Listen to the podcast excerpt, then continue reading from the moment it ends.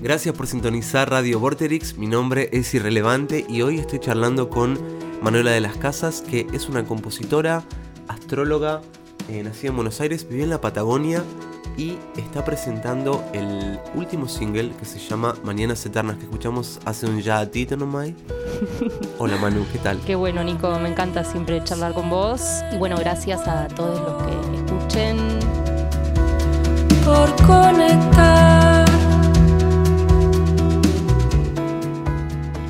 Nació otra Manuela, otra Manuela. No, pero sí, sí hubo un gran nacimiento. La verdad que después de vivir bueno, toda la, toda la etapa escolar, eh, primaria y secundaria, que la hice acá y bueno, como todos, todes o como muchos, eh, al estar en un cierto contexto en el que nací y me tocó nacer, fui a tal colegio, con tales personas, me moví en tales lugares y bueno, abrir y ir a la Patagonia como abrió otro mundo, otro estilo de vida, otras actividades, otro estilo de gente, de vínculos sí, y ahí descubrí un montón de mí. A full.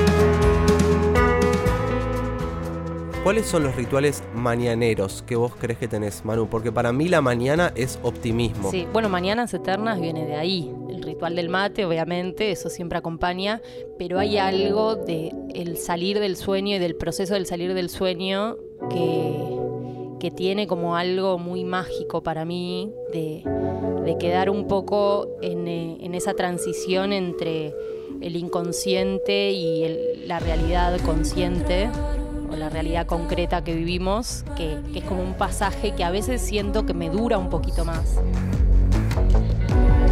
Es todo oscuro, ya no claro Manu, ¿te copa agarrar un libro y abrir una página al azar y leer la primera oración que encuentres, aunque no tenga sentido? Finalmente pasamos a la sala para un almuerzo que no tenía la bendición del hambre, y fue cuando sorprendidos nos encontramos con la mesa.